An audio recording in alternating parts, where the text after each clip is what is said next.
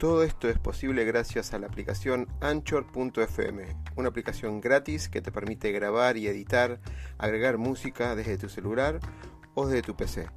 Anchor nos permite distribuir además todos nuestros podcasts en todas las redes conocidas de música y podcast como Spotify, Apple, Google, entre otros. Puedes bajarte la aplicación directamente desde Android Store o Apple Store o directamente ir a la dirección anchor.fm y empezar ya con tu podcast. Negocio, pasión, éxitos y miedos. Un punto de encuentro para compartir, aprender e inspirar conversando, con la conducción de Oscar Schmitz.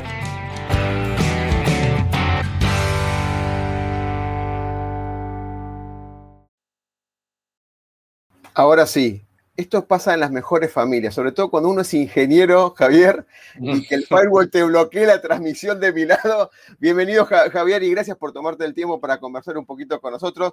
No es una continuación de los libros, pero parece que somos amantes de leer mucho. Bienvenido, Javier, muchas gracias y agradecido por tomarte el tiempo te sigo mucho, mucho en, tus contenidos, en las disertaciones, allá por, el evento que nunca pude ir desde el coaching, ese evento tan grande que hacen de coaching eh, en todos los años, eh, y, en un montón de páginas que ahora lo vamos a mencionar. Javier eh, Carril, bueno, es autor de innumerables libros, déjame que voy a compartir ahora un poquito la pantalla para, mencionarlo, después vamos a, a repasar también lo de su LinkedIn, innumerables libros, uno que me apasiona Zen Coaching y el último que vamos a hablar mucho en esta entrevista, Reconecta contigo. Eh, es autor, es coach ejecutivo, es consultor, pero no es consultor en el sentido consultivo, pero digamos ayuda a las empresas a mejorar todo esto que vamos a explorar hoy. Javier, muchas gracias y gracias por estar ahí. Encantado, Oscar, y muchas gracias a ti por invitarme. Un placer. Por favor, es, un gustazo de mi, eh, de, mi, parte. Perdón las palabras que uso en argentino, así que los que no se entiendan, por más que hablemos en español, es un español argentino. Javier, si, si tuvieras que definir, ¿no? Y, la gente que no te conoce, ¿cómo te definirías? Pues eh, soy una persona, yo diría, apasionada de, eh, buscar siempre la, verdad, la verdad y aunque, aunque sea incómoda, aunque sea difícil, ¿no? aunque sea dolorosa incluso, y eso me ha llevado a, explorar y a hacer muchos cambios en, mi vida. Entonces, yo, diría que es una característica que me define ante todo, el buscar ante todo siempre entender la verdad de las cosas eh, de forma interminable, incondicional.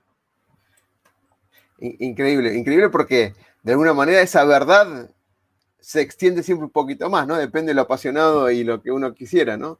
¿Cómo, cómo fue el clic que tuviste al momento de decidir hacer una carrera de coaching? Le hago esa pregunta a todos los coaches y cada uno tuvo algún clic o algo que dijo ayudar, mm. transformar el mundo, X, algo, algo que, que, contagie a la gente para que siga también este, este camino, digamos. Mm pues muchos, eh, muchos seguro que, porque yo también lo, he escuchado de muchos eh, coaches, que el origen es, una crisis. Es una crisis, en mi caso fue así. Eh, yo trabajaba, yo llevaba muchos años trabajando en publicidad, 15 años concretamente, como, como publicista.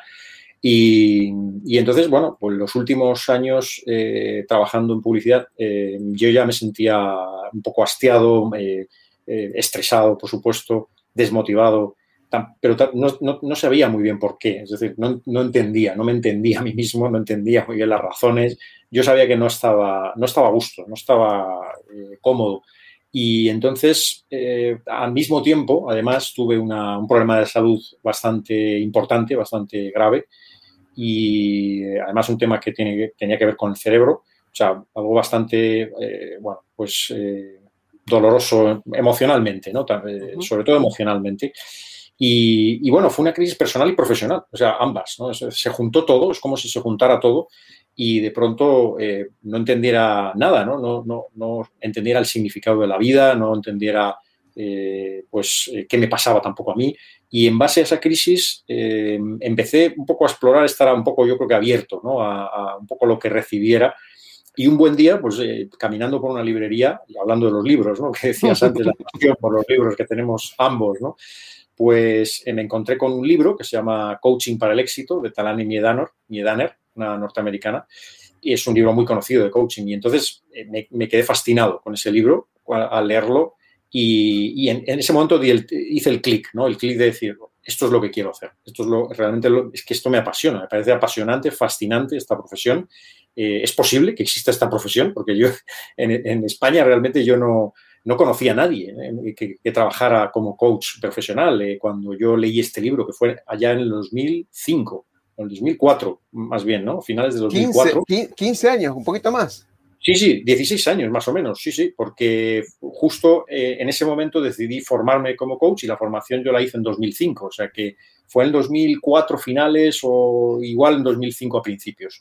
El caso es que hace muchos años y yo no conocía a nadie, entonces yo dije, pero, es posible esta profesión, se puede vivir de ello.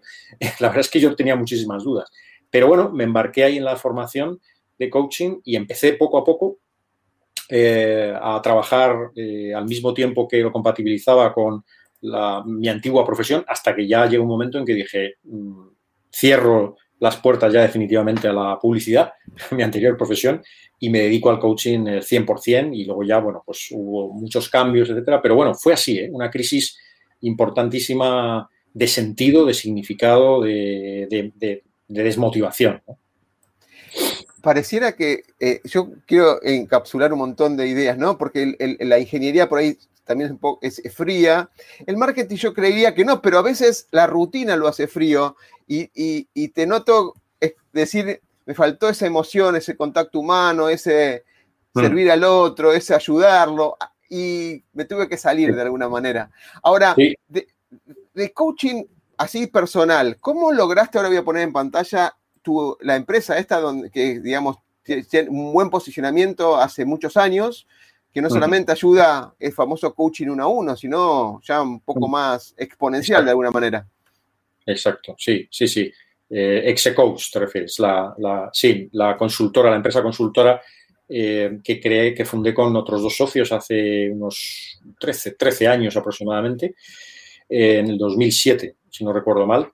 Y fue, bueno, el, eh, efectivamente, este, este cambio poco a poco eh, yo empecé, evidentemente, pues la publicidad lo dejé y empecé pues a nivel freelance, individualmente, pero eh, empecé ya a tener conversaciones con estas dos personas, estos dos coaches eh, que conocía yo, que estaban también en mi misma posición, ¿no? empezando.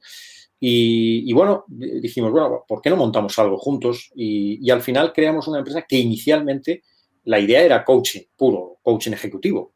Lo que pasa es que luego los los cambios, los clientes, las necesidades de los clientes, lo que nos iban pidiendo los clientes, era un poco más amplio. Es decir, eh, era eh, no solo coaching ejecutivo individual, sino también coaching de equipos, era también formación, talleres en habilidades relacionadas con liderazgo, con coaching aplicado a la comunicación, al liderazgo, digamos, al liderazgo de los managers, etcétera. Y entonces, al final, bueno, pues vas evolucionando, vas de alguna manera tú transformándote y, transformando la compañía que inicialmente era como un, propósito como más reducido y ahora pues, pues efectivamente como, como estás mostrando pues ahí eh, nos, dedicamos un poco a una, cosa más amplia que es la transformación cultural de las, organizaciones en base a muchas herramientas, eh, no solo el coaching, sino pues está el mindfulness, está incluso ya hemos eh, metido la metodología Agile, o sea que em, así fue realmente el proceso y seguimos evolucionando, claro. Es que el mundo eh, es que está en constante cambio. Hay que, yo creo que las organizaciones tienen que ir adaptándose a esos constantes cambios y ir eh, siendo como camaleones un poco, ¿no? Eh, adaptándose. admiro lo que está diciendo porque hay algunas consultoras que se rigen en los preceptos tradicionales. Esto de poner agile, esto de poner Em, mindfulness, esto de agregar cambio cultural es lo que, digamos, impactó en el 2020, ¿no? Unas líneas conductivas que muchas personas decían, ¿y ahora qué hago? repetir más de lo mismo no me sirve. Y ahora la, mm. metodología Agile, me pongo el gorro más de ingeniero también, es la metodología eh, que están usando un dinamismo cuando no se puede, digamos, predecir lo que va a venir, porque básicamente es todo, todo nuevo, ¿no? Aprender del futuro, como decíamos con otro colega. Mm, mm, exacto, exacto. Sí, sí, sí. Si es que ya lo estamos viendo, ¿no? la incertidumbre que tenemos eh, a nivel global, pero también empresarial, eh, incertidumbre, cambios constantes, cada vez más exponenciales, las tecnologías ¿no? disruptivas que están transformándolo todo absolutamente, eh, es que hay que estar como muy alerta, creo, ¿no? Como empresarios, como coaches también, eh, nuestra obligación es, aprender de manera continua, estar continuamente alerta a todas las tendencias, los cambios y, y, ir adaptándonos. Es que no nos queda otra. Exactamente, exactamente. Sobrevivir a los cambios transformacionales. Ah, te voy a hacer una pregunta que me quedó picando, es, si lo descubriste tu propósito en la vida, ¿lo podrías definir de alguna manera? Algo que te diga, yo vine a esta tierra en este periodo acotado a hacer esto. Mm. Sí, pues además lo tengo escrito y, procuro leerlo eh, frecuentemente, pues por lo menos una vez cada 15 días, una vez cada 20 días para tenerlo fresco ahí, ¿no? Procuro leerlo. Y sí, es el ayudar a, millones de personas a conectar y a desplegar su potencial, tanto en la vida personal como en, la, como en el ámbito profesional. Ese, digamos, es el propósito que me mueve cada día hacer todo lo que hago. Y, hay muchas maneras, ¿no? Hay, hay, muchas maneras que a mí me parece que conectan con ese propósito. Puede ser, pues eso, un libro que publique eh, para poder llegar a muchas más personas, eh, pues eh, una formación, incluso un coaching ejecutivo con una sola persona. Pues es que eso es muy valioso también para ese propósito. Es decir, entonces, sí, ese, ese es mi propósito y, creo que todos tenemos que buscar ese propósito porque todos podemos encontrarlo, todos podemos encontrar nuestra misión en la vida, nuestro propósito y, no tenemos por qué ser eh, médicos ni enfermeras, ni, no, sé, no, hay por qué ser, ni, tampoco tener, estar en una ONG para tener un propósito. Es decir, es que no, eh, no, eh, un propósito puede tenerlo pues incluso un conserje de, de, un portal, de una residencia. Es que te puede tener claro su misión en la vida y, y, estar conectado con ese propósito. Me aparece una, imagen que usamos mucho en, la comunidad de, nuestra, de nuestro equipo de gente. Somos, somos 160 que compartimos estas ideas. Y mm. me aparece esa, esa mirada donde qué placer hacer lo que hago y levantarme cada día para, para, seguir esta línea, ¿no? Lo que fuera, como dijiste vos, me levanto a la mañana, por ahí soy una persona que me encargo de eh, organizar tal cosa, pero me siento a gusto y, termina feliz, no desgastado, ¿no? Cada día. Claro, exactamente. Sí, sí, sí. Cuando estás eh, conectado, conectada con ese propósito, es que, es que cambia totalmente todo, la visión de todo, la percepción de todo. Eh, por, eso, por eso es tan importante que toda persona lo, trate de, perseguir ese, propósito, encontrarlo de, alguna manera y si realmente donde está eh, siente que no es ese, ese su sitio, eh, es que es una tarea fundamental continuar explorando, indagando hasta que se encuentre ese propósito, ese sitio donde a nivel vital o a nivel profesional estés realmente aportando algo importante para que cuando te vayas, pues el mundo sea un poquito mejor, ¿no? Es decir, pues un granito de arena es, que, estamos aportando, pues eso ya es importante, Totalmente, comparto contigo. Em, cuando vamos a los libros ahora, me gustaría abordarlos todos, ¿no? Porque hay algunos que ni siquiera lo tenía en, referencia, perdón mi ignorancia, pero tenía tres, el de Mindfulness seguro, porque hubo una, discusión interesante en su momento y se mencionó tu libro, el de Send Coaching obligado, porque fue material de lectura para toda mi carrera, y Reconecta contigo, que es el nuevo. Pero más de que preguntarte por el libro, porque está detallado ahí también la descripción del video, me gustaría preguntarte cómo ocurrió ese segundo de decir, voy a escribir sobre Zen Coaching? ¿Qué te, qué te pasó a vos? Que mm. con esta, obviamente tu propósito era tratar de multiplicar a millones este, este ida y vuelta y la experiencia. Pero ¿qué te disparó Zen Coaching, por ejemplo, a escribirlo? Mm, mm. Pues mi propia experiencia, eh, que, es decir, me cambió tanto la vida, tanto el coaching como la meditación, y concretamente lo, que yo primero aprendí eh, fue meditación zen. luego, evidentemente, pues eh, me ha abierto un poco a mindfulness, que es un poco más abierto, más técnicas ¿no? de, meditación, pero la primera que, yo, digamos, me entrené o me, o, formé fue la meditación zen. Entonces, el coaching eh, me abrió muchísimas o, respondió a muchísimas de mis preguntas, esas preguntas que yo estaba completamente perdido en esa crisis y la meditación, por otra parte, también fue tremendamente sanadora para mí, o sea, fue muy transformador. Eh, el conocer la meditación y el meditar regularmente, eh, los retiros de meditación que he hecho en silencio han sido profundamente transformadores. Entonces, e, esa experiencia, eh, para mí es, tan rica la paradoja que, yo cuento en el libro, ¿no? de, el coaching proviene más de la cultura occidental, ¿no? Es decir, pues sobre todo pues, se habla de Sócrates, del método socrático, etcétera, eh, y mientras tanto el Zen, por supuesto, proviene más de la cultura oriental. Entonces, esa mezcla a mí me, fascina porque, como lo he, vivido en primera persona, lo transformador que es esa, mezcla, esa especie de mezcla de el coaching de alguna manera se enfoca un poco en presente y futuro, ¿no? Es decir, pues qué quieres conseguir, etcétera, etcétera, pues qué te impide, eh, etcétera, ¿no? Mientras que el Zen sobre todo se centra en el presente. Pero es que no son incompatibles, no, es incompatible. El, estar conectado con el momento presente, el vivir el presente, disfrutarlo y al mismo tiempo perseguir eh, un rumbo, unas metas, unos objetivos para crecer, para salir de la zona de confort. Entonces, esa especie de, mezcla de las dos culturas a mí me, pareció tan transformador que, bueno, cuando se me ofreció la posibilidad de escribir un libro, dije, pues tiene que ser esto, tiene que ser esto. Em, te puedo compartir algo porque yo lo utilizo constantemente. Yo sé que por ahí estás, te lo dice todo el mundo, todo el tiempo, pero esta, e, este, este, el tema de compacta, el tema de compacta me...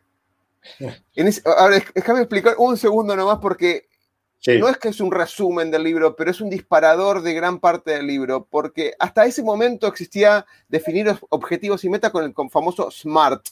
Ese SMART que era pero le faltaba cuotas humanas, se volvía muy frío, muy robot, y, apareció en ese día, apareció, no sé, las causalidades de la vida, y esta, esta particularidad compacta, sí, no lo vamos a detallar, pero eh, hablaba de mantener los beneficios, que antes no, no, se planteaba esto, y como seres humanos tampoco estamos en pleno arriesgar todo el tiempo, hay cosas que... Como decía Maturana, ¿no? Cuando uno piensa en cambiar, lo primero que piensa es lo que quiere mantener, lo que, lo que no quiere cambiar de alguna manera. Y ese compacta, que es una regla de oro del libro para definir esos objetivos claves humanos, para mí fue mm. fantástico. Y te lo agradezco enormemente que lo hayas pensado, porque mm. de alguna manera fue una forma de que perduró mucho tiempo. No encontré algo tan, tan poderoso como esta herramienta. Wow, pues vamos, me llena de, vamos, de, alegría y, vamos, me emociona mucho que me digas esto porque realmente eh, la verdad es que uno cuando, cuando hace las cosas eh, con pasión y con, la mayor honestidad de la que es posible, eh, no solo yo, tú y cualquier persona, es que yo creo que somos capaces de impactar mucho en las personas.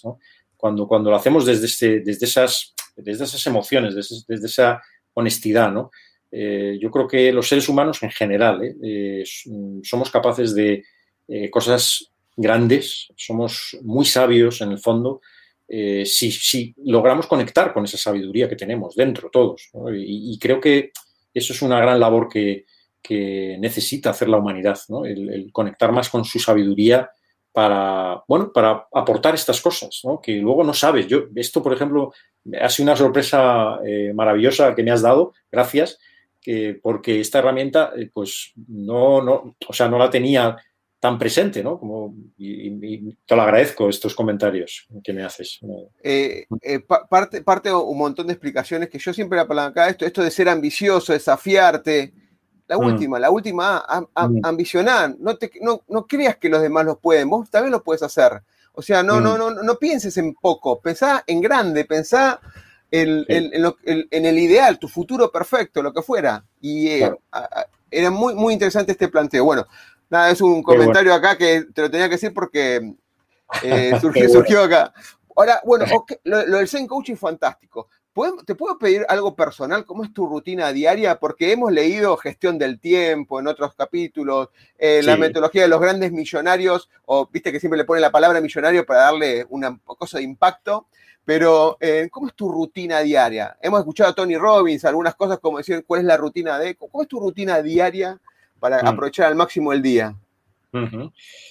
Eh, pues la verdad es que ahora, y te voy a contar ahora, porque claro, porque como, vamos evolucionando y cambiando y rutinas, porque el mundo en constante cambio nos obliga a cambiar hábitos, a, evolucionar otros hábitos, a sustituir unos por otros. De hecho, la pandemia lo que nos ha hecho es, de pronto teníamos que estar confinados y hemos tenido que cambiar algunos hábitos, ¿no? Y luego, de pronto, nos han liberado del confinamiento y hemos vuelto a tener que incorporar a lo mejor hábitos antiguos que ya los habíamos perdido, en fin. Entonces, lo que, bueno, mi rutina ahora, pues claro, ahora también seguimos con restricciones. La mayoría de las, de, las acciones son virtuales. Eh, entonces, eh, desde luego mi rutina diaria es, me levanto y inmediatamente hago una práctica de meditación, 20 minutos, 20 minutos de meditación, luego ya desayuno, etcétera, etcétera, y luego ya eh, lo que estoy haciendo desde hace ya bastante, desde prácticamente de, hace un año, es eh, irme a caminar eh, media hora, media hora de caminar, y luego ya cuando vuelvo de caminar, ya empiezo a trabajar. Y, entonces, pues, trabajo normalmente, claro, pues ahora estoy trabajando en casa, algunos días salgo, evidentemente, alguna acción o a la oficina también, pues a veces tengo reuniones, depende un poco del día, pero bueno, normalmente mi rutina es eh, trabajo bien en casa o bien en la oficina o bien en reuniones o lo que sea, eh, dando algún curso o sesiones de coaching, etcétera. Normalmente procuro comer en casa desde hace años porque eso, si es posible, me parece un lujo el poder eh, comer en casa. después, nada, pues continúo, hago un descanso, luego trabajo, luego a media tarde hago otra, otros 20 minutos de meditación y, depende del día, pues hay veces que hago deporte después a última hora o, trabajo hasta las, hasta las 8 y luego ya por pues, cenar con mi familia, etcétera. O sea que esa es mi rutina mm, normal, de, diaria. Genial. Eh, una mezcla de mente y cuerpo en todo, en todo el momento, en todo momento. Sí, efectivamente. Yo cada vez dedico más tiempo a cuidar tanto la mente como el cuerpo. Eh, tú lo has dicho. Y, eso a mí me llama la atención porque cada vez me llama más tiempo del día. claro, Sí, Javier, eh, en, perdón que es muy argentino. Eh, Javier, me preguntan si puedes nombrar algunas, si lo tenés o es algo general. Dice, ¿qué tipo de meditaciones eh, haces para activar el potencial y el alcance de los objetivos? O sea, en esta focalización, ¿no? Mm, mm. Pues hay una, yo hace, hace años, yo practiqué bastante, en los primeros años de coaching, practiqué bastante la visualización, una técnica que no es meditación exactamente, es visualizar, tiene mucho que ver con la programación neurolingüística, es decir, es visualizar eh, pues tus objetivos, es decir, eh, eso hace años lo, practicaba bastante, pero ya llevo muchos años eh, con meditación, meditación que hay, depende del día, hay varias opciones, ¿no? o bien es una meditación la más tradicional, que es observar la respiración, eh, pero también es, hay veces que practico otras técnicas mindfulness, ¿no? Por ejemplo, la atención a los sonidos o eh, yoga también practico todas las semanas, eh, una hora más o menos a la semana. Em, y recientemente, por ejemplo, estoy experimentando, yo, como decía al principio, yo mi búsqueda un poco incansable, ¿no? De, de conocerme en profundidad hasta las mayores rincones de mí, pues me ha llevado a aprender también meditación trascendental, que es la, otro tipo de meditación muy distinta, eh, pero que es una de las más extendidas del mundo, que es con un mantra, es decir, es recitar un mantra. Entonces es, diferente. Y también, bueno, también estoy experimentando ahora con ese tipo de meditación. O sea que voy cambiando un poco. Es decir, eh, pero vamos, básicamente la, meditación que llevo practicando 16 años es eh, la meditación eh, mindfulness, que el origen del mindfulness, pues como sabes, es pues, la meditación eh, budista, que luego pues, se ha transformado en meditación zen, meditación, en fin, o sea, todo, todo al final tiene ese origen, ¿no? Ok, perfecto. Perfecto. No, era una pregunta que justo me habían pasado y no quería escapar de, decírtela. Bueno, vamos al último libro. Tengo un montón de preguntas en, en, unos minutos que nos quedan, 15 minutos para aprovechar a máximo Javier. Último libro, déjame plantear el escenario, ¿sí? Porque ya en esto venimos trabajando eh, y discutiendo, discutiendo en el buen sentido eh, eh, un tiempito. Es contexto buca, clásico, característico, que ya está recontra mencionado, volátil, complejo, ambiguo, no sabemos qué va a pasar, no sabemos qué podemos hacer. Ese contexto donde, más que más que impulsarnos, nos da miedo o nos da resignación, digamos, de alguna manera. Ese es el mm. contexto que planteamos. Y ahí, por lo que yo leí del libro, eh, es el, limitante principal, pero también es el apalancador. Mm, mm. Sí, sí, sí. precisamente em, hay varios factores que, que, menciono en el libro que, nos, que, de alguna manera están dificultándonos, pues eso, el, salir un poco de esta, bueno, de este shock mundial que hemos tenido, de esta pandemia eh, porque, pero no solo la pandemia, porque es que antes de la pandemia ya el mundo ya, ya era así, era, era volátil, era eh, incierto. Lo que pasa es que esto es como que ha multiplicado, ¿no? O, nuestra sensación o nuestra conciencia, ¿no? De la, de la incertidumbre, de la fragilidad de la vida eh, y también de, nuestra propia fragilidad, es como que lo ha multiplicado muchísimo. Y en el fondo ha sido, ha sido bueno, en el sentido de que ahora somos más conscientes de, eh, de, de, este tipo de cosas que antes, probablemente, ¿no? Es decir, ahora eh, todo el mundo, eh, digamos, asume que, oye, que es que no hay nada cierto, no hay nada seguro, no, no podemos controlarlo todo. Es que eso, se aceleró, de, golpe la, vida nos pegó un par de cachetazos, paz, paz, hicieron... Y, ahora se volvió todo más rápido. Lo que antes se estiraba en el tiempo, ahora estas mm. cosas interesantes. Ahora, ¿cómo, ¿cómo, vemos el, ser humano en este contexto, entre sus emociones, las incertidumbres, lo que no puede controlar y todo esto del tema? Bueno, eso, el ser humano se estresa muchísimo, le genera muchísimo estrés, muchísima ansiedad, el no poder controlar las cosas, la incertidumbre, em, el no poder o el no tener la sensación de, eh, de, poder hacer planes, ¿no? tanto laborales como personales, vitales, ¿no? porque es una cosa así, o una cosa de estas, o cualquier otra, a lo mejor te puede destrozar todos los planes posibles, ¿no? Y es complicado vivir con eso. Em, lo que pasa es que no nos queda otra que aprender a vivir con eso y, desde luego hay muchas, hay, determinadas disciplinas y herramientas que comento en el libro y explico en el libro con las cuales eh, podemos aprender a esto. Es decir, eh, afortunadamente eh, las personas tenemos, como decía antes, una sabiduría y una grandeza enormes y somos capaces de aprender, de, ser muy resilientes, que es lo que está produciendo también toda esta situación, el, aflorar mucha resiliencia y mucha capacidad de aprendizaje y de adaptación de los seres humanos a las situaciones. bueno, pues solo hay que ver un poco la revolución científica que se ha producido con las vacunas, ¿no? la vacunación ¿no? en, tiempo récord. ¿no? Eh, entonces, eh, o sea, realmente, eh, paradójicamente, todo esto está sacando, aflorando todo lo impresionante, increíble que tiene el ser humano y la inteligencia colectiva del ser humano. Ahí vamos, ahí vamos, vamos, porque es clave eso que está, vas, a, vas a avanzar con el famoso el todos. ¿Cómo, ¿Cómo, ves vos esto de el ser individual me protejo yo, me salvo yo y después el, al resto, después el pensar en el conjunto, en la familia, en el círculo social que quieras, y después pensarlo más amplio. ¿Cómo, cómo es, mm. es, tu mirada al respecto? Mm. Sí, yo creo que es, sí, es, es fundamental. Yo creo que, que, ampliemos nuestro campo de conciencia a, que eh, estamos interconectados todos y, que no estamos aislados y que no vivimos.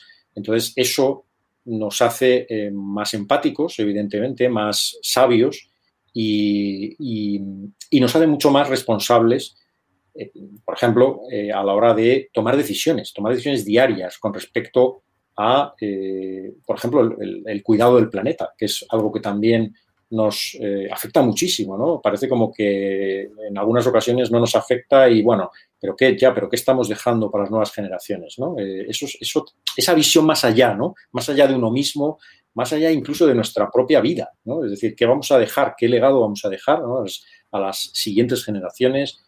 Eh, vamos a dejarle un planeta más eh, agresivo, más deteriorado a través de nuestras decisiones. O sea, yo creo que es un, es un momento para también tomar esa conciencia y esa responsabilidad Mm, más global, ¿no? más, más grande, ¿no? más grande que nosotros mismos. Eh, yo creo que eso, eh, además, es que mm, nos va, nos ayuda a nivel individual, es que todo está conectado. Es en el libro también hablo mucho de las conexiones entre eh, estar conectados con nosotros, estar conectados con los demás, estar conectados con la vida. Es que hay muchas, digamos, imbricaciones ahí, hay muchas conexiones Y, entonces, si uno no está conectado con uno mismo, va a ser difícil que esté conectado con la vida y con los demás, por ejemplo.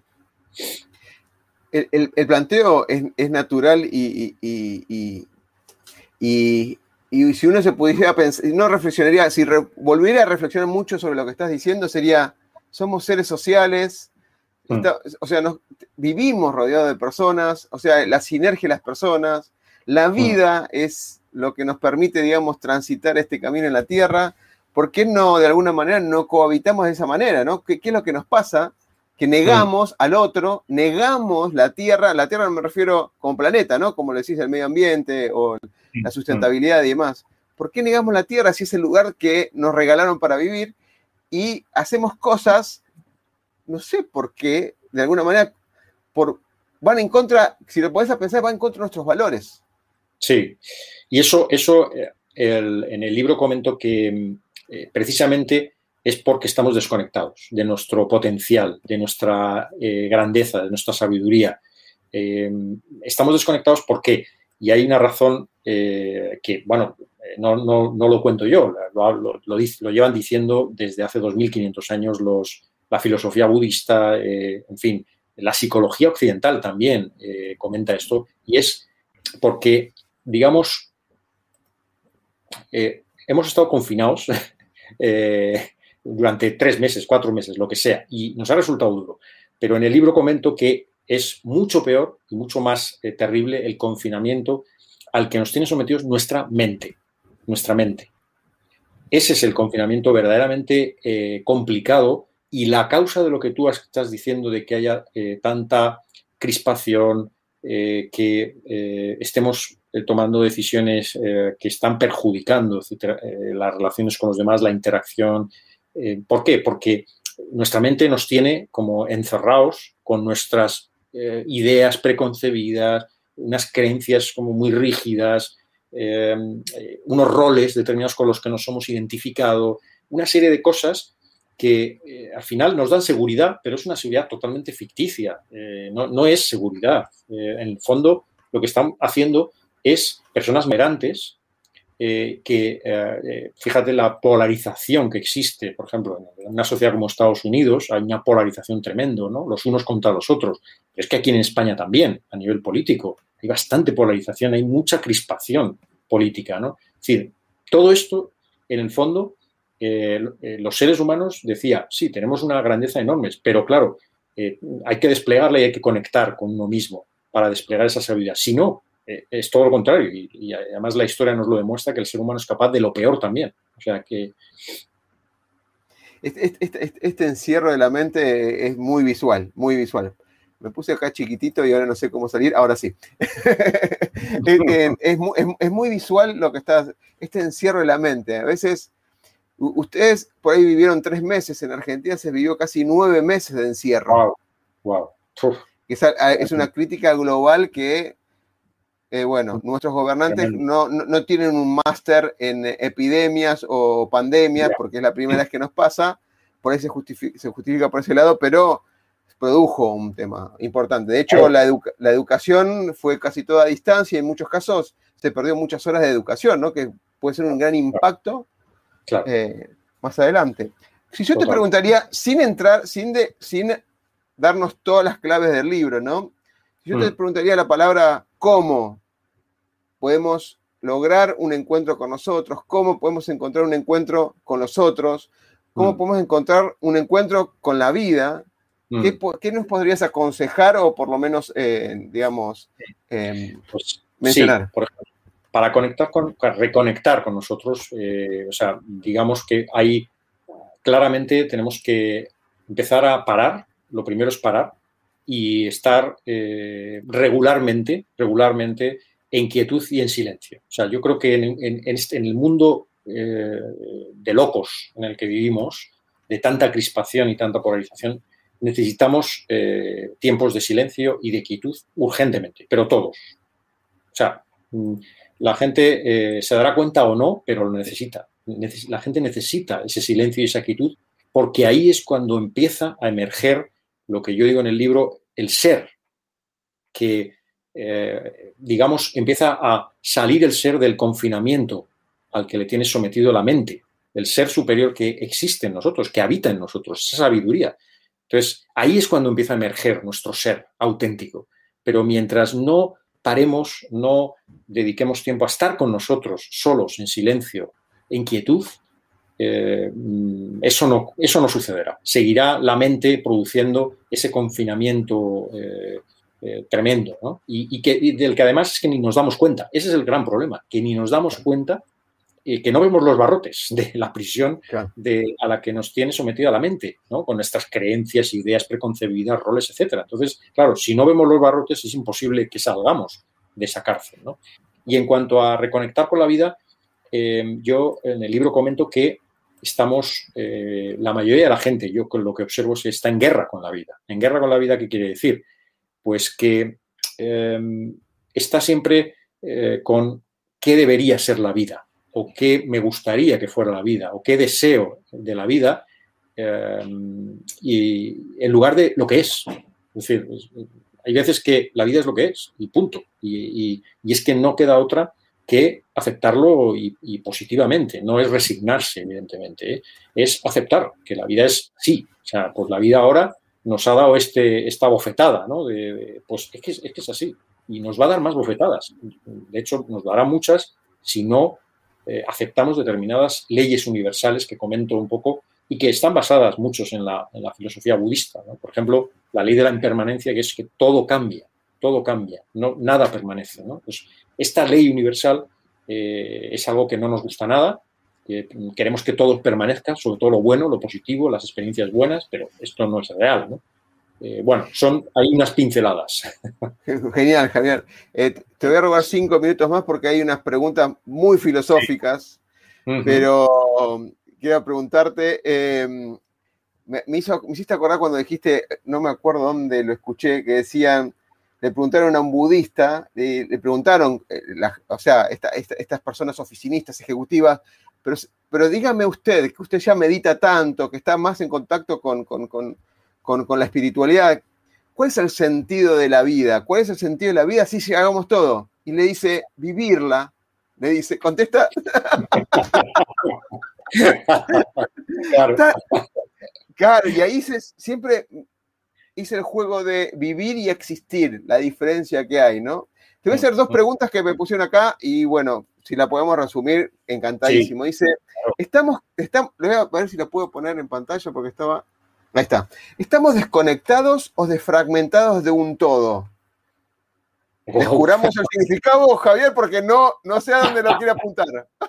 ¡Wow! ¡Qué pregunta! ¡Uf! ¡Qué profundidad! ¿Desconectados o desfragmentados de un todo? ¡Uf! Eh, la verdad es que no me atrevo a contestar esa pregunta. Mm, o sea, yo lo que sí tengo claro es que estamos desconectados, bueno, de un todo, sí. Eh, si tenemos en cuenta, como dicen algunas, eh, algunas filosofías o algunas, de, de que tenemos, si somos capaces de acceder a nuestra sabiduría interna, seamos capaces de acceder a, una manera a una conciencia cósmica, podríamos decir. ¿no? Si nos ponemos muy cósmicos y muy filosóficos, como está, está la palabra del todo, me lleva a eso, ¿no? me lleva a esa conexión con eh, una sabiduría casi casi eh, global cósmica, que es más allá de nosotros. ¿no? Entonces, eh, desde luego estamos desconectados de eso, por, por, supuesto, porque es que lo primero es, es conectar con nosotros, es decir, con, con, con nuestro interior, con nuestra vulnerabilidad. Es, esto es importante con nuestra vulnerabilidad nuestra, y, ser eh, más compasivos con nosotros. Y a partir de ahí, probablemente empecemos a conectar con el todo. Totalmente, totalmente. sí, era, era, muy, no para resumir en dos minutos, era para, para plantearlo un ida y vuelta con la persona que lo haya hecho. Sí, sí, desde esto no es una pregunta, pero es como una afirmación, ¿no? Que dice algo que estabas comentando, presos y confinados a nuestras limitantes, lo que vos mm. mencionabas en, hace unos minutos. Mm, eh, quería buscar justo un gráfico y no lo puedo encontrar, pero bueno, es una persona donde de alguna manera está, figurativamente, está en una cárcel, ¿sí? Mm. Y de golpe puede romper una ventana y podría salir, lograr la libertad, y lo que hace es poner un aire acondicionado. Qué bueno. Entonces, estamos cómodamente presos en nuestros limitantes, digamos. Pero totalmente, totalmente, porque es verdad, cómodamente, como has dicho, porque es como que es nuestra es lo conocido, es lo conocido, es decir, lo que hemos vivido, lo que hemos experimentado, la cultura en la que estamos, la educación que hemos recibido, eh, nuestras ideas, nuestra ideología política, todo eso es como, estamos cómodos y seguros en eso, pero efectivamente es, que es una prisión si no nos damos cuenta y, la clave es, eh, es darnos cuenta de que estamos en una prisión. Ya eso es un signo de libertad tremendo, el darnos cuenta y asumir que la idea que tengo sobre un determinado aspecto es simplemente una idea y punto, pero no es la verdad. es que es la, ese es el gran problema, de, uno de los grandes problemas del mundo de hoy, es eh, el creer que tenemos la verdad de, cualquier cosa. Y quedarse ahí, con esa verdad. Claro. Exacto, quedarse ahí y eh, pelear y defender eh, frente a otras personas que yo tengo la razón, porque yo tengo la verdad. O sea, eso es muy peligroso. En estos momentos te escucharon un montón de políticos a nivel mundial y un montón de religiosos, en la religión que fuera, que son mm. extremistas, mm. digamos. Mm. ¿Cómo cambiaría el mundo? Eh? ¿Cómo cambiaría el mundo? Desde luego, desde luego. Sí, sí, sí, porque es que genera tanto odio esa, esa polarización de que yo tengo la razón y tú estás equivocado. Oh, es, es, es brutal, es brutal. Javier, la última pregunta para cerrar en todas las entrevistas hacemos lo mismo, que es preguntarte por, por una frase, pero déjame cerrar la idea al final, ¿eh? por una frase, por un libro, más allá de los tuyos, mm. un libro, una mm. película, una serie, que seguramente viste algunas, pero que nos rescates, aparte, aparte de mencionarla, un significado profundo o que te haya hecho sentido a vos digamos, mm. para que cuando lo miremos, digamos, ah, Javier nos dijo que prestemos atención a esto, o Javier nos dijo que esto me movilizó de esta manera. Ese es el sentido. Mm, mm, pues es, yo te voy a compartir una frase de una película, así matamos dos pájaros de un tiro. bueno, buenísimo. Eh, que además está basada en, una novela, con lo cual es que es los tres eh, al mismo tiempo. ¿no? Es la película es El Guerrero Pacífico, que a lo mejor la has visto. muy sí, sí, sí, muy buena. Maravillosa, maravillosa la película. Y hay una frase que me encanta, entre muchas frases que hay en la película, porque hay muchas frases brillantes, ¿no? Y hay una frase que es el maestro Zen, ¿no? Que conoces, ¿no? Sabes que el maestro Zen está enseñando a su discípulo y hay una frase que dice, hay, existe una diferencia entre conocimiento y sabiduría. Conocimiento es saber lo que hay que hacer, sabiduría es hacerlo.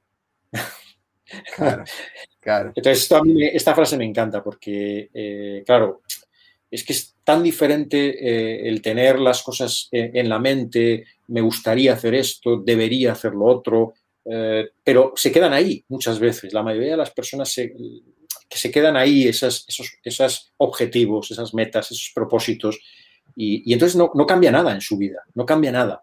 Eh, por mucho que, o por ejemplo, esto yo ya me lo sé, ya, pero si no lo estás aplicando, es que no lo sabes, no lo sabes. Lo sabrás en la teoría, pero no lo sabes de verdad. O sea, cuando realmente uno aumenta su sabiduría, es cuando verdaderamente lo lleva a su vida cotidiana, eso, y lo aplica y, lo, y actúa. El actuar, el probar, el experimentar. Eso es lo que nos va a dar la sabiduría. Por eso me gusta mucho esta frase. Es, increíble. El pensar, en el pensamiento ocurre todo fantástico. ¿eh? Es, el castillo ideal. Del decir, voy a hacer esto, también queda ahí como promesas.